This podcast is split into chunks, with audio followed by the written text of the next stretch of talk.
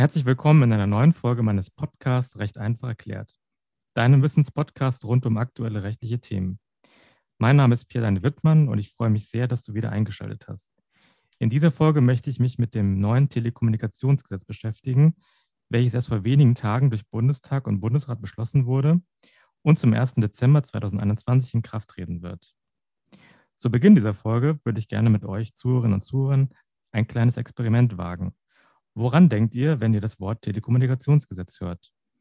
Wer mit dem Telekommunikationsgesetz bisher noch nicht in Berührung gekommen ist und in den letzten Wochen die Medien verfolgt hat, wird womöglich glauben, dass das Telekommunikationsgesetz nur den Breitbandausbau in Deutschland regelt und sich womöglich freuen, zukünftig mit einer stabileren Internetverbindung seine Zoom-Konferenzen machen zu können. Das ist richtig, aber nur teilweise. Denn mit dem neuen Telekommunikationsgesetz kommen auch neue Pflichten auf Unternehmen zu, die mit Telekommunikationsdiensten auf den ersten Blick nicht viel zu tun haben. Welche Pflichten das sind und welche davon gegebenenfalls auch von deinem Unternehmen ab 1. Dezember 2021 zu erfüllen sind, das bespreche ich nur mit meinem Gast Gerd Giparski, der bereits seit mehreren Jahren zum Thema Telekommunikationsrecht publiziert und als Head of Legal and Privacy der 1 und 1 AG bestens mit der Materie vertraut ist. Lieber Gerd, ich begrüße dich ganz herzlich bei mir im Podcast. Hallo Pierre, danke für die Einladung. Sehr gerne. Wie müssen sich denn unsere Zuhörerinnen und Zuhörer deine Rolle als Chef der Rechtsabteilung bei 1 und 1 vorstellen? Es ist total spannend, finde ich, ähm, abwechslungsreich und immer wieder herausfordernd, ähm, die Rechtsabteilung von der 1 und 1, also die Rechts- und die Datenschutzabteilung von der 1 und 1 zu leiten. Ähm, was, was, was gibt es da zu tun? Also wir sind einerseits äh, eine normale Unternehmensrechtsabteilung, befassen uns mit den normalen Unternehmensthemen, die man eben so hat. Das ist, das ist viel Corporate, Gesellschaftsrecht. Wir sind eine börsennotierte AG. Wir haben extrem viele IT-Verträge, weil wir in gewisser Weise auch ein IT-Unternehmen sind. Ähm, das ist ein großer Teil, den wir haben ähm, was Unternehmen immer massiv beschäftigt, sind viele neue Gesetze, die irgendwie intern umgesetzt werden müssen, wo man dann mit der Fachabteilung zusammenarbeiten muss und schauen muss, wie, wie ähm, setze ich das Gesetz denn jetzt im täglichen Doing um, in der Organisation, in den Materialien, die ich habe, im Bestellflow. Und ähm, klar, anderes großes Thema, auch Litigation, Klageverfahren haben wir auch immer mit Lieferanten, mit, äh, mit Wettbewerbern und dergleichen. Das macht einen sehr großen Teil aus. Was bei uns ja noch sehr spannend ist, wir sind ein sehr werbeaffines Unternehmen. Also ich denke mal, viele von euch haben auch schon unsere TV-Spots mal gesehen, äh, mit, äh, die meistens ja im schönen Blau gehalten sind, mit der, mit der Türklingel ganz zum Schluss. Ähm, also wir machen viel Werbung, da muss man viel Werbung prüfen und da wird natürlich auch viel abgemahnt. Ne? Und da ist man dann immer sehr viel vor Gericht mit diesen Themen. Wir haben da auch aktuell ein paar sehr spannende Sachen laufen, gerade auch zum fliegenden Gerichtsstand, was, was, äh, wo wir einer der ersten waren, die dazu eine Entscheidung hatten. Und ähm, also sehr spannendes Thema. Datenschutz ist bei uns ein Riesenthema. Ja, Planet 49, sage ich jetzt nur mal so als Beispiel, äh, müssen wir umsetzen, Schrems müssen wir umsetzen. Und dann noch, wir sind natürlich im TK-Markt unterwegs, der ist stark reguliert. Da haben wir auch viele Themen, die uns dann speziell als TK-Unternehmen befassen. Also sehr abwechslungsreich, sehr bunt. Ja. Äh, wenn du gerade das, den fliegenden Gerichtsstand äh, benennst, äh, was, was äh, müssen sich unsere Zuhörerinnen und Zuhörer darunter vorstellen? Also fliegender Gerichtsstand ist ja so eine, so eine Besonderheit aus dem, aus dem Wettbewerbsrecht.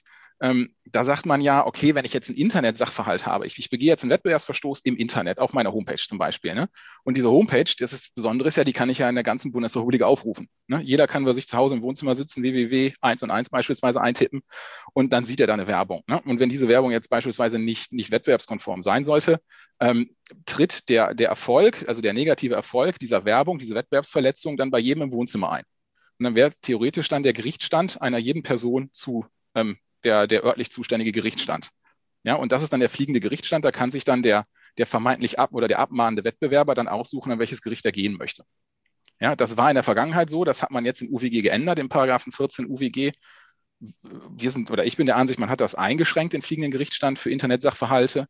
Das Landgericht Düsseldorf aktuell sieht das noch anders. Die sehen den weiterhin anwendbar. Und das ist ganz spannend. Da haben wir da ähm, doch einige gerichtliche Diskussionen zu dem Thema. Du publizierst ja ziemlich viel zu dem Thema Te Telekommunikationsrecht. Wie, wie bist du dazu gekommen? Hat das irgendwie sehr stark mit deinem, mit deinem Job zu tun oder machst du das irgendwie, weil dir das Thema auch so, so sehr am Herzen liegt? Ja, ist eine Mischung. Also ich finde das, ich das Thema total spannend, Telekommunikationsrecht, ähm, weil es einerseits recht technisch getrieben ist, aber andererseits auch, auch viele spannende rechtliche Facetten beinhaltet. Und dann habe ich einfach das Glück, dass unglaublich viele spannende Themen über meinen Schreibtisch laufen. Ja, und, und man sieht da so viel und da gibt es so manche, wo man sagt, da müsstest du echt mal was zu schreiben. Und ich nehme dann manchmal halt am Wochenende die Zeit, setze mich hin und probiere das dann irgendwie noch zu Papier zu bringen. Und das macht halt irgendwie Spaß, weil man das dann einerseits für sich selbst nochmal wirklich aufarbeitet. Ich komme halt einfach im täglichen Job nicht dazu, mich tief in Themen richtig reinzuarbeiten. Das mache ich dann mal am Wochenende, dann schreibe ich da ein bisschen was zu auf und da springt dann oft eine Publikation darum. Das ist so eine Win-Win-Situation. Okay, cool. Ähm, dann lass uns mal jetzt in das, ähm, in das Thema dieses Podcasts mal ein bisschen näher einsteigen. Dieses neue Telekommunikationsgesetz, das ist äh, gute 500 Seiten stark.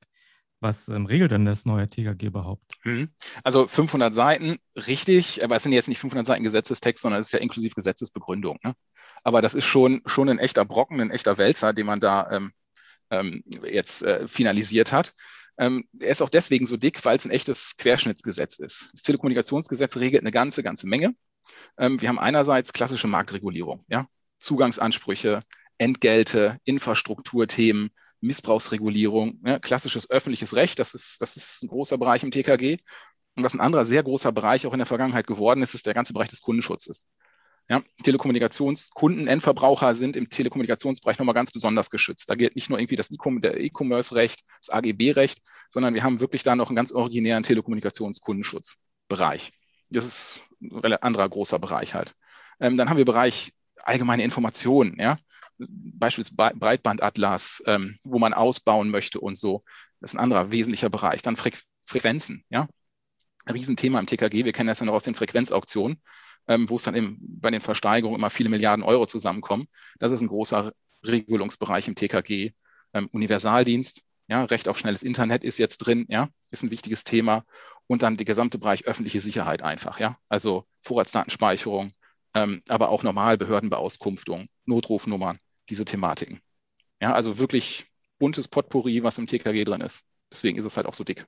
Ja, ist echt sehr, sehr breit gefächert, ja. Ähm, wie kommt es denn, dass der deutsche Gesetzgeber sich ähm, an die Arbeit gemacht hat, das TKG so umfassend zu bearbeiten? Mhm. Das, da muss man wissen, das TKG ähm, fußt auf äh, europäischen Richtlinien. Ja? Das waren in der Vergangenheit vier Richtlinien, die wir da hatten: die Rahmenrichtlinie, Zugangsrichtlinie, Universaldienstrichtlinie und die Genehmigungsrichtlinie. Und diese Richtlinien waren jetzt ein bisschen in die Jahre gekommen, deswegen hat sich der europäische Richtliniengeber überlegt, die überarbeite ich mal grundlegend. Das hat er gemacht und die hat er dann alle vier Richtlinien in einer neuen Richtlinie zusammengeführt. Das ist, die, äh, ist der Europäische Kodex für die elektronische Kommunikation, kurz TKA-Kodex. Ja, oder manche sagen auch äh, Englisch EECC. Der ist äh, auf europäischer Ebene als Richtlinie erlassen worden, ähm, schon im Jahr 2018. Und dann hatte man zwei Jahre Umsetzungsfrist, das in nationales Recht zu bringen. Die Umsetzungsfrist ist im Dezember dieses Jahres abgelaufen. Und deswegen, weil der deutsche Gesetzgeber jetzt diese gesamten europäischen neuen Rechtsrahmen umsetzen musste, hat er jetzt das TKG grundlegend überarbeitet. Er war ein bisschen zu spät, ne, hat ein bisschen zu lange gebraucht, aber immerhin hat er es ja dann noch in verhältnismäßiger Zeit geschafft. Gemeinsam mit dem, mit dem neuen Telekommunikationsgesetz kommt ja noch ein weiteres Gesetz dazu, das ähm, auch einen sehr, sehr langen Namen hat, und zwar das Telekommunikations-Telemedien-Datenschutzgesetz. Das kommt, wenn nicht, ähm, das kommt ja im Prinzip auch am äh, am 1., ab 1. Dezember 2021 dann in Kraft. Ne? Also das praktisch zeitgleich mit dem Telekommunikationsgesetz. Die beiden müssen ja auch zeitgleich in Kraft treten, weil ähm, der Gesetzgeber jetzt ja in dem TTDSG, Telekommunikations-, Telemedien-, Datenschutzgesetz, ähm, den Datenschutzbereich aus dem TKG rausgelöst hat ne, und hat ihn in dieses Gesetz gepackt und er hat den Datenschutzbereich aus dem Telemediengesetz, aus dem TMG rausgezogen und in diesem Gesetz zusammengeführt. Und deswegen muss das zeitgleich mit dem TKG in Kraft treten, weil wir sonst, wenn das TKG beispielsweise eher in Kraft treten würde, hätten wir ja keinen TK-Datenschutz mehr. Das geht gar nicht. Und deswegen die beiden müssen zeitgleich in Kraft treten. Und da hat er jetzt den Datenschutz, den sektorspezifischen Datenschutz jetzt in einem Gesetz ähm, zusammengeführt. Was kommt da denn ähm, auf die äh, deutschen Unternehmen zu? Mhm. Also, also erstmal muss man jetzt sagen, rein inhaltlich ähm, führt er den, den, den, äh, den Datenschutz aus dem TKG raus, packt ihn ins TTDSG und aus dem TMG raus und führt ihn ins TTDSG rein, führt es da zusammen. Erstmal haben wir keine gravierenden inhaltlichen Änderungen ja, in den Normen als solchen jetzt. Was der Gesetzgeber aber hier macht, ist, ähm, dass er die, die bisherige, den bisherigen TK-Datenschutz reduziert, ja, den wir hatten, ähm, weil er, das muss er machen, seitdem die DSGVO in Kraft ist, ja, wir haben ja den Artikel 95 in der DSGVO, der sagt, ähm, die Sachverhalte, die die E-Privacy-Verordnung regelt, äh, Entschuldigung, die E-Privacy-Richtlinie regelt, die E-Privacy-Verordnung, das dauert noch, bis die kommt, die E-Privacy-Richtlinie, was die regelt, da ist sie spezieller als die DSGVO. Ja, aber nur für die Sachverhalte, die die E-Privacy-Richtlinie regelt. Und ähm, der deutsche Gesetzgeber hat jetzt die E-Privacy-Richtlinie überschießend umgesetzt. Also sprich, er hat da mehr gemacht, als die Richtlinie eigentlich vorgab. Das darf man ja, man darf ja Richtlinien überschießend umsetzen, eigentlich. Nun sagt aber der Artikel 95 DSGVO, naja, die überschießende Umsetzung, ähm, da, die gilt nicht mehr, da geht die DSGVO vor. Und deswegen musste der, musste der deutsche Gesetzgeber jetzt seine überschießenden Regeln im TK-Datenschutz zurückführen. Ja, auf das, auf das Level, wo die E-Privacy-Richtlinie aktuell ist. Und das hat er im neuen TTDSG auch gemacht. Für wen gilt jetzt das neue TTDSG und das ähm, neue TKG? Gilt das nur für die großen Telekommunikationsanbieter hier in Deutschland, also 1 und 1 und die Deutsche Telekom, oder gilt es auch für jedes Normalunternehmen in Anführungszeichen? Mhm. Also ja, man, man denkt halt schnell, ne, so Telekommunikation und dann denkt man an die Telekommunikationsunternehmen und äh, dann ist man froh, dass man keins ist und denkt, man ist, man ist, man ist im Grunde aus dem Schneider. Äh, dem, dem ist dann aber nicht so. Ne? Ähm, das ist so ein bisschen, da muss man jetzt aufpassen. Es war früher schon so, dass äh, auch äh, dass das TKG und auch der TK-Datenschutz schon für Arbeitgeber galt, die ihren Mitarbeitern äh, den, die private Nutzung äh, der, der, der TK-Infrastruktur ermöglicht haben. Also die ja gesagt haben, du darfst hier private Anrufe machen. Dann galt natürlich für diesen privaten Anruf des Mitarbeiters auch schon das, das, das, das TK-Recht und der, der TK-Datenschutz. Also insbesondere dann natürlich das Fernmeldegeheimnis, dass der Arbeitgeber nicht mithören darf. Ne? Das hatten wir in der Vergangenheit schon. Jetzt ist aber das Besondere an dem neuen TTDSG und auch am TKG, dass ähm, die Gruppe der Unternehmen nochmal breiter wird, die, äh, die davon betroffen sind. Weil früher war das so, da ähm, waren Telekommunikationsunternehmen nur Unternehmen, die wirklich Signalübertragung gemacht haben. Ne, so richtig, wirklich Telekommunikationstechnik gemacht haben, die reine Signalübertragung. Das hat der EuGH auch mal bestätigt in einem, in einem Verfahren gegen Gmail, wo er gesagt hat, hey, der, der E-Mail-Dienst von Google, Gmail, das ist kein TK-Dienst, weil der gar keine Datenübertragung macht, der nutzt nur die Datenübertragung von anderen. Ne? Deswegen war Gmail kein, kein TK-Dienst. Und jetzt ist es so, dass der, dass der Gesetzgeber schon der europäische Richtliniengeber und jetzt auch der deutsche Gesetzgeber im TKG gesagt hat, na, wir machen die Definition, was, was Telekommunikationsdienste sind, die machen wir weiter. Das sind nicht mehr nur Dienste der Signalübertragung, sondern auch diese berühmten, ähm, diese berühmten interpersonellen Tele, äh, Telekommunikationsdienste. Ja? Und die äh, knüpfen nicht mehr an die reine Signalübertragung an, sondern da geht es halt auch einfach darum, dass halt Menschen sich miteinander austauschen. Sei es über einen Chat, sei es über, über, über einen äh, Internet-Call, also ein, also ein VoIP-Call oder dergleichen. Also da kommt es nicht mehr darauf an, dass man Signalübertragung macht, sondern dass das wird rein funktional betrachtet im Grunde. Und damit werden jetzt auch so klassische Anbieter wie ein WhatsApp beispielsweise, wie ein Gmail und auch wie so ein Facebook Messenger ähm, werden jetzt zukünftig auch Telekommunikationsdienste sein und damit unterfallen die dann auch dem TTDSG-Datenschutz. Und das ist dann die große Neuerung. Wenn jetzt gerade hier die, diese verschiedenen Messenger-Dienste wie WhatsApp äh, oder Telegram benennst, das sind ja die sogenannten nummernungebundenen interpersonellen Telekommunikationsdienste.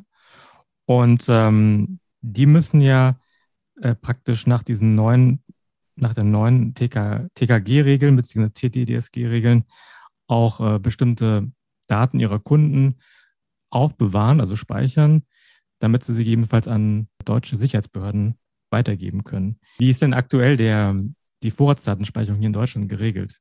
Ist die zulässig oder, oder gibt es da momentan äh, Verbote, das überhaupt zu machen? Mhm. Also Vorratsdatenspeicherung hat ja echt eine wilde Geschichte in Deutschland. Ne? Also nicht nur in Deutschland, in ganz Europa ja, aber ich finde in Deutschland besonders. Ähm, wir hatten ja mal die Vorratsdatenspeicherung im, im, im TKG drinstehen und ähm, die ist dann im Jahr 2010 vom Bundesverfassungsgericht noch gekippt worden. Ne? Das ging zurück auf eine, auf eine EU-Richtlinie aus 2006, die es gab, die das, äh, die das halt vorgab, eine Vorratsdatenspeicherung, die hat man in Deutschland halt umgesetzt. Und 2010 ist das dann gekippt worden. Ähm, dann ähm, 2014 hat der EuGH auch dann die Vorratsdatenspeicherungsrichtlinie selbst gekippt. Und der deutsche Gesetzgeber war da aber schon in der Überarbeitung, hat dann 2015 ein neues Vorratsdatenspeicherungsgesetz wieder rausgehauen. Das ist das, was wir heute im TKG oder aktuell in dem aktuellen TKG kennen. Ja? Ähm, dann sind wir alle hingegangen, wir auch als, als Unternehmen dann natürlich und haben das, haben die dann aufgebaut, wie man es machen musste. Und die ist halt sehr aufwendig, ja, in der Speicherung, wie man, wie man das machen muss. Das ist äh, äh, echt tricky. Und ähm, dann hatte man zwei Jahre Zeit, das zu machen. Also bis zum, bis zum 1.7.2017 hätte man die live nehmen sollen. Und einen Tag vorher gab es dann eine Entscheidung vom OVG NRW, dass die Vorratsdatenspeicherung in der jetzt gültigen Form äh, gegen, gegen EU-Recht verstößt. Und die haben das dann für ein Unternehmen ausgesetzt und haben gesagt, dieses Unternehmen muss keine Vorratsdatenspeicherung machen.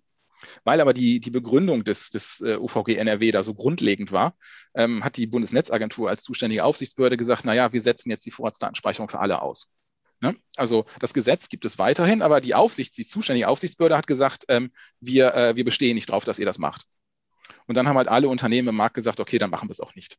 Ja? Und dann hat man wirklich einen Tag, bevor man es live nehmen musste, hat man gesagt, wir machen es nicht. Ne? Da hatte das jeder schon gebaut. Ja, die ganze Technik stand, alles war fertig. Man hat es dann schlicht einfach nur nicht angeschaltet. Also da hat man einmal richtig viel Geld versenkt. Ähm, jetzt ist äh, aktuelle Stand so, die Verfahren laufen weiter. Es gibt eine Verfassungsbeschwerde, es gibt mehrere Verfassungsbeschwerden. Die sind beim Verfassungsgericht anhängig gegen die Vorratsdatenspeicherung und es gibt natürlich auch ein Verfahren vom EuGH. Ich habe jetzt äh, kürzlich gesehen, äh, dass jetzt im, äh, im Juni dazu die mündliche Verhandlung vom EuGH sein soll. Und das heißt dann auf der anderen Seite, dass wir dann Ende Juni, Anfang Juli mit der Entscheidung des EuGH über die deutsche Vorratsdatenspeicherung rechnen können. Ja? Und jetzt als Einschätzung, ja, wie geht es weiter, würde ich mal sagen, dass die wenig Chancen hat, beim EuGH durchzukommen, die deutsche Regelung aktuell. So, jetzt hat man die Frage, wie, wie wirkt sich das jetzt auf, auf OTT-Anbieter aus? Ne? Ähm, muss der jetzt auch aktuell äh, eine Vorratsdatenspeicherung machen? Also erstmal kann man ja sagen, die ist ausgesetzt, ne? positiver Punkt. Ähm, aber grundsätzlich wären die von der Vorratsdatenspeicherung auch nicht erfasst, die OTT-Anbieter. Das richtet sich gegen nummerngebundene ähm, Telekommunikationsanbieter. Nummerngebundene interpersonelle Telekommunikationsanbieter. Jetzt müssen wir nur ganz kurz erklären, was OTT-Dienste eigentlich sind. Stimmt, OTT-Dienste, dieses große Unwort. Ähm, das sind Over-the-Top-Anbieter. Ja, sagt man das so schön. Und ähm, das sind solche Anbieter, die halt eben nicht die Signalübertragung, den Telekommunikationsdienst selbst erbringen, sondern die den nutzen, diesen Telekommunikationsdienst und darüber ihre Dienste erbringen. Also die Dienste over the top erbringen sie. Ne? Und das sind halt diese klassischen Anwender, also ein E-Mail-Dienst, ein Messaging-Dienst, ein Voice-Dienst.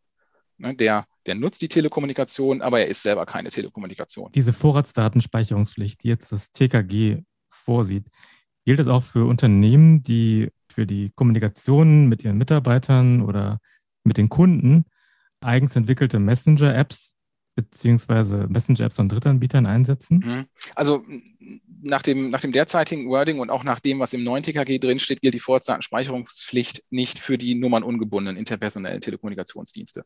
Also für die OTT-Anbieter, die Arbeitgeber, die irgendwelche Chat-Dienste, E-Mail-Dienste mit ihren, mit ihren Mitarbeitern nutzen, für die gilt das ohnehin nicht. Zudem muss man sagen, die Vorratsdatenspeicherungspflicht gilt auch nur für öffentlich zugängliche Dienste. Ja? Und öffentlich zugänglich ist, sind Dienste, die jetzt der Arbeitgeber nutzt oder die auch andere nutzen, meinetwegen der Vermieter mit seinen Mietern oder die innerhalb der Schule genutzt werden, würde ich auch sagen, das ist nicht öffentlich, weil es ist nur ein beschränkter Personenkreis. Und das kann nicht jedermann sein, der den Dienst nutzen kann. Ja, man muss dafür Arbeitnehmer sein, Schüler sein, Mieter sein. Und das ist eben nicht jedermann.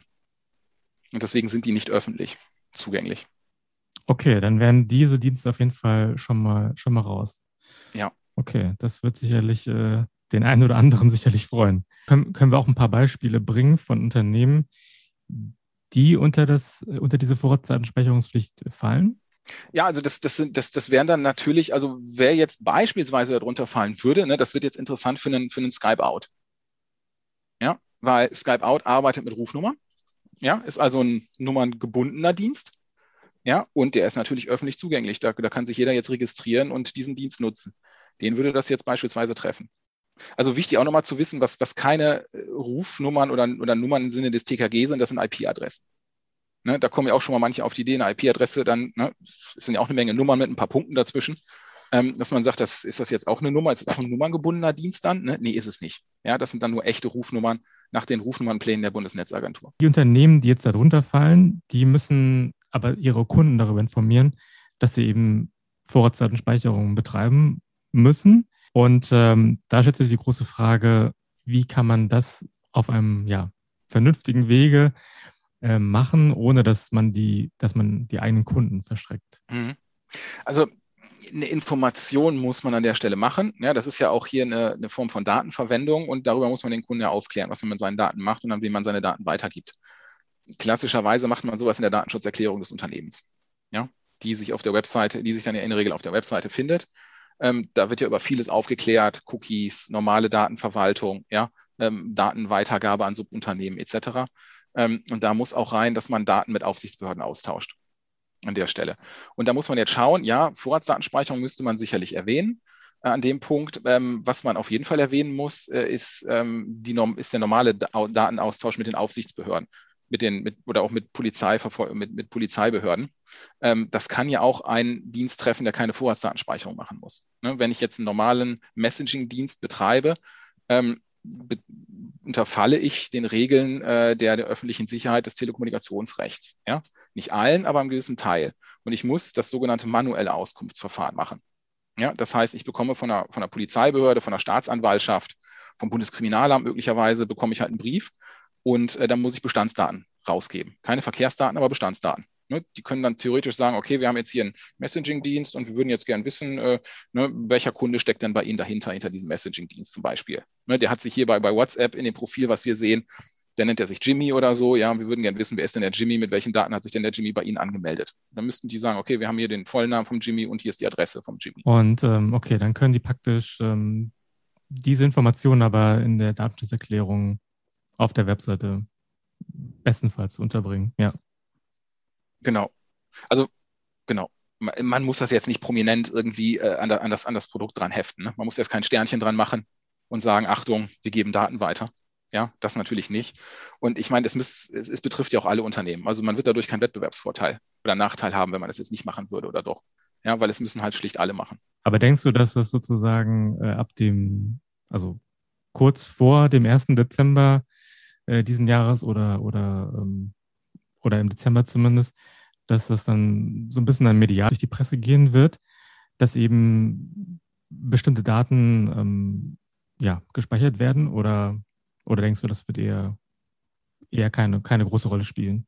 Glaube ich ehrlich gesagt nicht. Also ähm, es werden ja, also die, die Unternehmen speichern ja heute auch schon gewisse Daten. Ja, also ein Messaging-Dienst speichert ja heute schon gewisse Daten und die muss er heute ja theoretisch auch schon rausgeben. Ja, also ich, ich denke nur mal ans, ans U-Klag, ans Unterlassungsklagengesetz.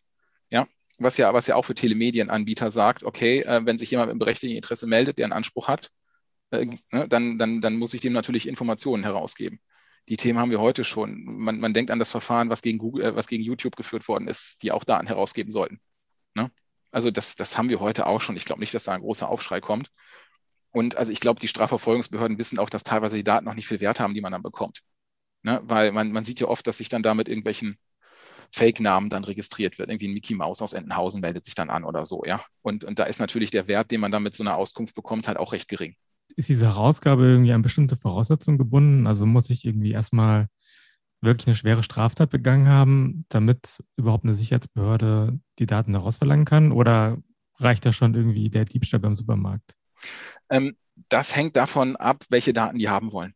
Ja, also je, je allgemeiner die Daten sind, desto geringer ist die, ist die Schwelle. Ja, oder auch die, die Straftat oder das Vergehen, was halt verfolgt wird. Wenn es nur ganz allgemeine Bestandsdaten sind, dann reichen in der Tat Straftaten und Ordnungswidrigkeiten aus. Ja, also jetzt so ganz theoretisch würde dann sogar ein Falschparken reichen. Ja, aber halt nur für Bestandsdaten. Wenn wir über eine IP-Adresse reden, da, da, gelten schon höhere Hürden. Ja, da, da, müssen wir schon über Straftaten reden, die da verfolgt werden. Also so, so äh, kaskadiert das ein bisschen nach oben, je, je äh, virulenter die Daten sind, die herausgegeben werden, desto höher sind die Anforderungen auch für die Herausgabe. Ja. Gehören Standarddaten eigentlich auch dazu? Oder? Also Standard wären ja jetzt Bestandsdaten, einfach Name, Anschrift. Ja, das sind so Bestandsdaten. Nee, nee ich meine Stand, Standortdaten. Standortdaten, nee, nee, nee. Also Standortdaten, das, ist, das sind ganz sensible Daten. Äh, dafür, dafür braucht man eine, Richter, eine richterliche, richterliche Verfügung. Okay. Gut. Ähm, und, und diese Daten, äh, die da gespeichert werden müssen von den, von den Messaging-Diensten, wie lange müssen die gespeichert werden? Ähm, also, akt, also die, die, die normalen Bestandsdaten, die, äh, die muss man während der, während der Vertragsbeziehung speichern. Ja, und äh, nach dem TK-Recht dann, äh, wenn die Vertragsbeziehung zu Ende ist, noch für drei Monate und dann sollte man sie löschen. Wenn nicht ein Grund besteht, sie weiter zu speichern, ja, also Inkasso-Verfahren oder sowas. Ja, ähm, Verkehrsdaten als solche, ähm, die darf man eigentlich gar nicht speichern, es sei denn, man hat einen triftigen Grund, sie zu speichern. Ja, und das kann sein eine Abrechnung zum Beispiel. Ja, aber wenn der Messaging-Dienst unentgeltlich erfolgt, also kostenlos, kostenfrei, ähm, dann besteht eigentlich meiner Ansicht nach, es sei denn jetzt zur Störungsbeseitigung kann man die Daten zum, zum Beispiel noch speichern. Ja? Aber auch wenn ich den, die Fälle nicht habe, keine Abrechnung, keine Störung, nichts dergleichen, dann darf ich die gar nicht speichern. Dann muss ich die direkt löschen. Der BGH hat damals mal gesagt in dem Verfahren bei TK-Anbietern, dass es so sieben Tage zulässig wären, die Daten noch vorzuhalten, weil das so ein, so ein, so ein Zyklus ist, wo sich halt die internen Systeme gegenseitig überschreiben. Aber länger darf man die dann halt auch nicht äh, vorrätig halten. Inhaltsdaten sowieso nicht. Ja, den, den Inhalt der Kommunikation, es sei denn, der Kunde will das unbedingt. Ne? Bei manchen Chatdiensten ist es ja so, da werden die mit der Inhalt der Kommunikation ja auf den Server abgelegt. Ja, wie jetzt WhatsApp, das erfolgt ja über eine, über ein, über ein Frontend, wo man, wo man da kommuniziert. Das ist dann ein bisschen was anderes. Da sollen die Inhaltsdaten ja abge, abgelegt und gespeichert werden. Wo beim klassischen TK-Anbieter sind die Inhaltsdaten weg, direkt, wenn, das, wenn die Kommunikation zu Ende ist. Gut, ähm, dann lass uns mal über den, den Breitbandausbau nochmal sprechen. Ähm, wie ist es da? Also müssen da diese Messenger-Dienste, wie zum Beispiel WhatsApp, müssen die dann hier den Breitbandausbau hier in Deutschland auch mit, mitfinanzieren oder äh, gilt diese, diese, ja, sozusagen Kostentragungspflicht nur für die, für die großen Telekommunikationsanbieter? Mhm. Also, also erstmal wird ja, zahlt ja jeder den Ausbau für sich selbst. Ne? Also jeder, der jetzt anfängt, ein Kabel zu verlegen, Glasfaserkabel, bezahlt das. Ne? Die Deutsche Telekom bezahlt das, wenn sie ein Kabel legt. Die, die, äh, die ähm, EWE-Tel hier in Norddeutschland äh, bezahlt das, wenn sie ein Kabel verlegt. Die Net Cologne in Köln bezahlt das, wenn sie ein Kabel. Das bezahlt jeder selbst. Ne? Dann gibt es halt manche, da gibt es Zuschüsse. Ne? Dann, dann, dann haben wir die Kommune, die sagt, okay, wir sind nicht attraktiv genug, dass hier jemand ein Kabel legt, weil hier leben zu wenig Menschen und ich kriege nur ne, weiß ich nicht, 20 Kunden an das Kabel angeschlossen, dann rechnet sich das Kabel nicht. Dann gibt es die sogenannte Deckungslücke. Ne, das, ist, äh, das ist dann der, der, der Fehlbetrag an der Stelle. Und da sagen viele Kommunen, den, den, den zahlen wir dann, den Fehlbetrag. Und dann gräbt der TK-Anbieter, bekommt den Fehlbetrag erstattet und dann kommt auf eine schwarze Null raus. Jetzt ähm, gibt es äh, die, die besondere Regel jetzt noch im neuen TKG, dass, äh, dass es äh, den, den Art Universaldienst gibt. Also Kunden haben einen Anspruch auf schnelles Internet. Ja, und ähm, das nennt man dann sogenannten Universaldienst. Ähm, Universaldienst funktioniert so, wenn, wenn der nicht erfüllt wird. Also da gibt es jetzt Kunden, die, die, die wohnen jetzt irgendwo auf dem Land und die haben kein schnelles Internet. Dann kann die Bundesnetzagentur hingehen und sagen, okay, wir verpflichten jetzt einen TK-Anbieter da auszubauen. Ja, dann wird jetzt einer verpflichtet, nehmen wir die Telekom, die wird verpflichtet, die muss dann da, da alles aufgraben, machen. Ähm, das rechnet sich für die natürlich nicht. Und den Fehlbetrag, der der Telekom dadurch entsteht, der wird dann auf alle Telekommunikationsanbieter umgelegt. Ja, dann muss halt der gesamte Markt dafür aufkommen, dass die Telekom da gräbt. Und jetzt gab es die Diskussion, okay, äh, früher, war, früher mussten das dann nur die TK-Anbieter zahlen. Also früher war der Universaldienst auch nur Sprachkommunikation, ne, dass man überhaupt ein Telefon hat, kein Breitband. Das ist jetzt Breitband geworden. Ähm, und ähm, jetzt ist die Diskussion, müssen das dann jetzt auch die OTT-Anbieter zahlen, die WhatsApps dieser Welt. Ne? Und das hat man in der Tat jetzt mit aufgenommen ins neue TKG, dass man sagt, okay, die können theoretisch auch verpflichtet werden. Da sind aber die Hürden extrem hoch, dass die mit dabei sind. Ja. Also da gibt es spezielle Regeln und da muss ich jetzt keine Angst haben, wenn ich irgendwie ein kleiner E-Mail-Dienst bin oder ich bin ein kleiner Messenger-Dienst, dass ich da irgendwie an irgendwas beteiligt werde. Ja, das im ganz großen Ausnahmefall kann das jemand betreffen. Das muss die Bundesnetzagentur auch noch anordnen und dann auch wirklich nur die ganz, ganz, ganz großen. Okay. Und ähm, wenn du jetzt sagst, äh, mit dem, mit dem TKG haben wir auch ein sozusagen ein Recht auf schnelles Internet, äh, was was versteht denn das Gesetz äh, unter einem schnellen Internet? Also gibt es da irgendwie so eine Definition oder ist das letzten Endes offen gehalten? Also das hat man ein bisschen offen gehalten und das finde ich ehrlich gesagt auch ganz gut, weil das, das wird sich ja mit der Zeit wandeln. Ne, wenn man jetzt, also wir kennen das ja aus der Vergangenheit, da hat die Bundesnetz, äh, die, die Bundesregierung mal die 25 Mbit ausgerufen, dann waren es die 50 Mbit. Ähm, das veraltet natürlich schnell relativ wieder. Ne? Das wär, deswegen hat sich der Gesetzgeber überlegt, das machen wir dynamisch. Das hat schon der europäische Richtliniengeber so gemacht. Der hat dann einfach Dienste definiert, die funktionieren müssen. Standarddienste. Ja, das ist E-Mail. Da sagen wir jetzt, okay, dafür brauche ich sehr, sehr wenig Bandbreite. Aber er hat auch gesagt, ähm, Videokommunikation, Videotelefonie muss gut funktionieren. Und da brauche ich ja schon ein bisschen mehr. Ne, sodass man aktuell sagt, so Pi mal Daumen 30 Mbit werden es wohl sein, die, äh, die man bringen muss beim Kunden. Ja. Ähm, vielleicht nochmal ganz nochmal zum Schluss äh, mit dem TDDSG, über das wir ja auch schon in der Folge gesprochen haben, damit sollen ja auch ähm, im Bereich äh, Cookies auch noch Änderungen ähm, sozusagen zu erwarten sein. Ähm, wie ist es da zum Beispiel mit den Cookie-Bannern? Die sind ja für so ziemlich jeden äh, Nutzer ziemlich, ziemlich nervig. Kann man davon ausgehen, dass mit dem neuen Gesetz äh, diese Cookie-Banner verschwinden werden? Ähm, also wir, wir haben jetzt ja erstmal, wird die Cookie-Regel ja strenger im, im, im neuen TTDSG werden, als sie jetzt aktuell ist. Ja, ähm, man geht da komplett auf die, auf das Wording aus der, aus der E-Privacy-Richtlinie und was man jetzt, was der deutsche Gesetzgeber so interpretiert, dass ich halt grundsätzlich eine Einwilligung brauche, es sei denn, der Cookie ist zwingend für die, für, die, für, das Funktionieren der Website erforderlich. Ja, Und sonst brauche ich halt immer eine Einwilligung. Also, das, also sprich, das, das Klicken wird im Zweifel dann noch mehr. Aber wir bekommen jetzt ja auch die Möglichkeit rein, das durch Browser-Einstellungen zu machen. Ja, was sicherlich oft schon mal ein bisschen helfen kann, gewisse Sachen einzudämmen. Und natürlich mit, mit Privacy Management Systemen, die ja auch kommen sollen. Ja, besteht sicherlich die Möglichkeit, an der Stelle auch noch, auch noch ein bisschen mehr zu machen. Wobei ähm, man muss halt auch immer aufpassen, dass man, ähm, dass man bei vielen Stellen das Kind nicht mit dem Bade ausschüttet, dass man eben äh, schaut, dass, äh, dass auch kleinere IT- und Marketing-Werbeunternehmen die Anforderungen erfüllen können und dass es nicht immer nur ein Google ist und ein Facebook, der es zum Schluss schafft. Ja? Wir haben da vieles mit der DSGVO und der insgesamt der Werbeeinwilligung in der Vergangenheit schon gesehen, ähm, dass das vielen kleinen Unternehmen geschadet hat, die, die Regeln, die gekommen sind und dass es eher den Großen genutzt hat, weil die eine sehr enge Beziehung zu ihren Usern, zu ihren Kunden haben und der Kunde da sehr bereitwillig eine Einwilligung gibt und die die sehr leicht bekommen. Ähm, und ähm, kleiner Anbieter, nationaler Anbieter, der tut sich dann da sehr schwer und der bekommt die Einwilligung dann nicht und dann fällt er natürlich im Wettbewerb gegenüber den großen Playern noch weiter zurück. Ja, den Trend haben wir gesehen in der Vergangenheit. Und ich habe so ein bisschen die Sorge, dass sich das auch wieder weiter fortsetzt. Gibt es dann irgendwas, was du mit dem TKG in Verbindung bringst, äh, was dir besondere Freude bereitet? Also besondere Freude bereitet mir, dass sie es jetzt endlich geschafft haben, es durchzubringen. Ja, wir haben da sehr lange drauf gewartet. Jetzt ist es durch. Also viele Sachen sind anders gekommen, als man sie sich vorgestellt hat. Es ist auch, es ist sehr kundenfreundlich, was jetzt gekommen ist. Also für die, für die Nutzer ist da vieles drin, wo man sagen muss, meine Güte, ja, das ist ein Niveau von Kundenschutz, das es in einer normalen Vertragsbeziehung außerhalb des Telekommunikationsrechts nicht gibt. Ja, also das sind da Riesenschritte, die man da gegangen ist. Ähm, ich hätte mir bei vielem gewünscht, dass man, dass man vielleicht ein bisschen genauer reinschaut. Ja, vieles ist da sehr pauschal geregelt worden, dass man manches einfach ne, auch schaut, wie kann man das denn umsetzen und, und was bringt es dem Kunden. Ich finde es manchmal ein bisschen schlecht, dass man zu viele Informationspflichten hat einfach. Ja, die Kunden werden zugeschüttet mit Infos, ähm, man, man liest es gar nicht mehr, man nimmt es nicht mehr wahr. Ja, und wir haben den Trend immer noch weiter, dass immer mehr Infos kommen müssen, ja, immer mehr Informationen. Die Kunden lesen es einfach gar nicht mehr. Es ist das gleiche im Bereich mit Cookie-Klicken. Ja, das macht auch jeder. Ja, keiner beschäftigt sich mehr damit, jeder klickt einfach nur noch. Und dann geht so ein bisschen der Wert der Informationen verloren. Und auch von Einwilligung, der Wert geht verloren. Und das wäre mir lieb, wenn man da einfach mal ein bisschen zurückschraubt und schaut, was ist wirklich nötig. Ja, und das auf ein Maß reduziert, was dem Kunden nützt und überbordende und äh, übermäßige Informationen einfach sein lässt. Gut, dann bleiben wir mal gespannt, was die Zukunft äh, so bringt. Ja, Gerd, dann ähm, bedanke ich mich ganz herzlich äh, für unser tolles Gespräch.